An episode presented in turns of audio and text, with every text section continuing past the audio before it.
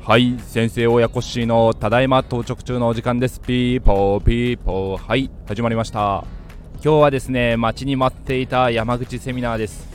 えー、極東船長さんと波乗りニーノさんを、えー、講師にお招きしてのセミナーがついに山口で開催されます。パチパチパチパチ、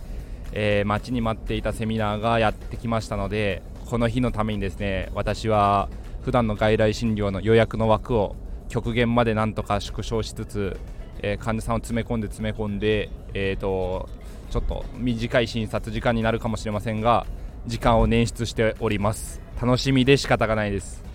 で今回ですね、あのー、極東船長さんが、えー、山口にいらっしゃるということで、えー、コラムですね。もともとはブログも書かれていらっしゃって、まあ、TwitterX での発配信発信とかもされていますけども、えー、コラムの方遡って、えー、過去の文からですねどんどん読み返してみると一番最初に、えー、コラムの方出てきたのが極東船長さんと赤井誠さんの対談のコラムが、えー、ケンビアさんの方で載ってますね。それで最初の初期の頃はキャッシュフローということの重要さが、まあ、当時の時代の流れ的にそうではなくてもう本当にキャピタルゲイン、まあ、持って売って売った時に利益が出れば良いという不動産のその主流というか流れだったみたいでそういう不動産賃貸業をされていたというふうに、えー、コラムの方で書かれてました、えー、今となってはキャッシュフローが大事だというのが浸透してきている時代にはなってますけども私自身も、えーとまあ、キャッシュフローももちろん大事ですし、えー、不測の事態が起こった時には手元の資金が、えー、あった方がですねいいなと思いつつも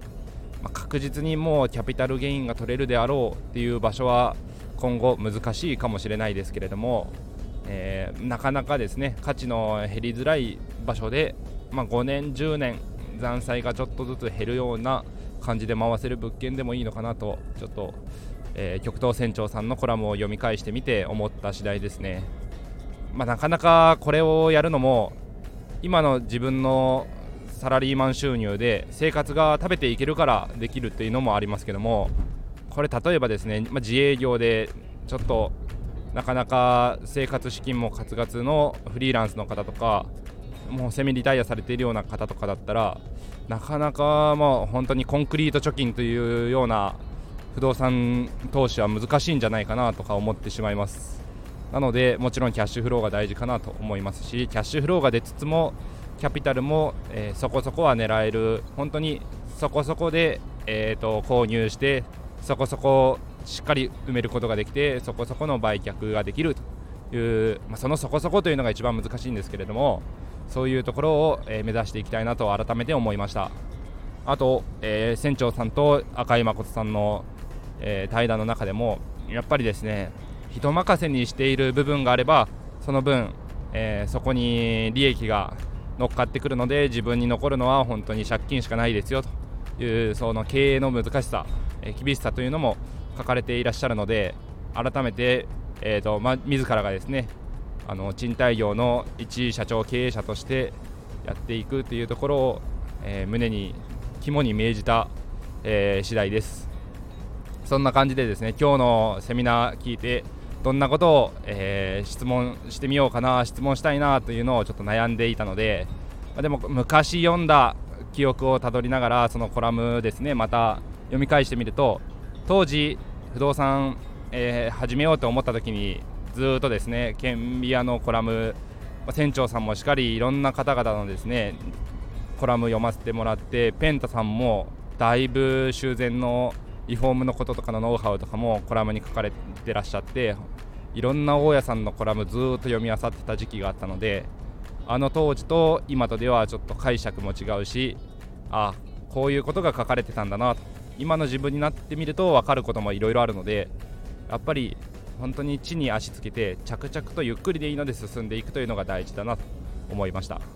船長さんもコラムの中で一気に儲かることなんてないと。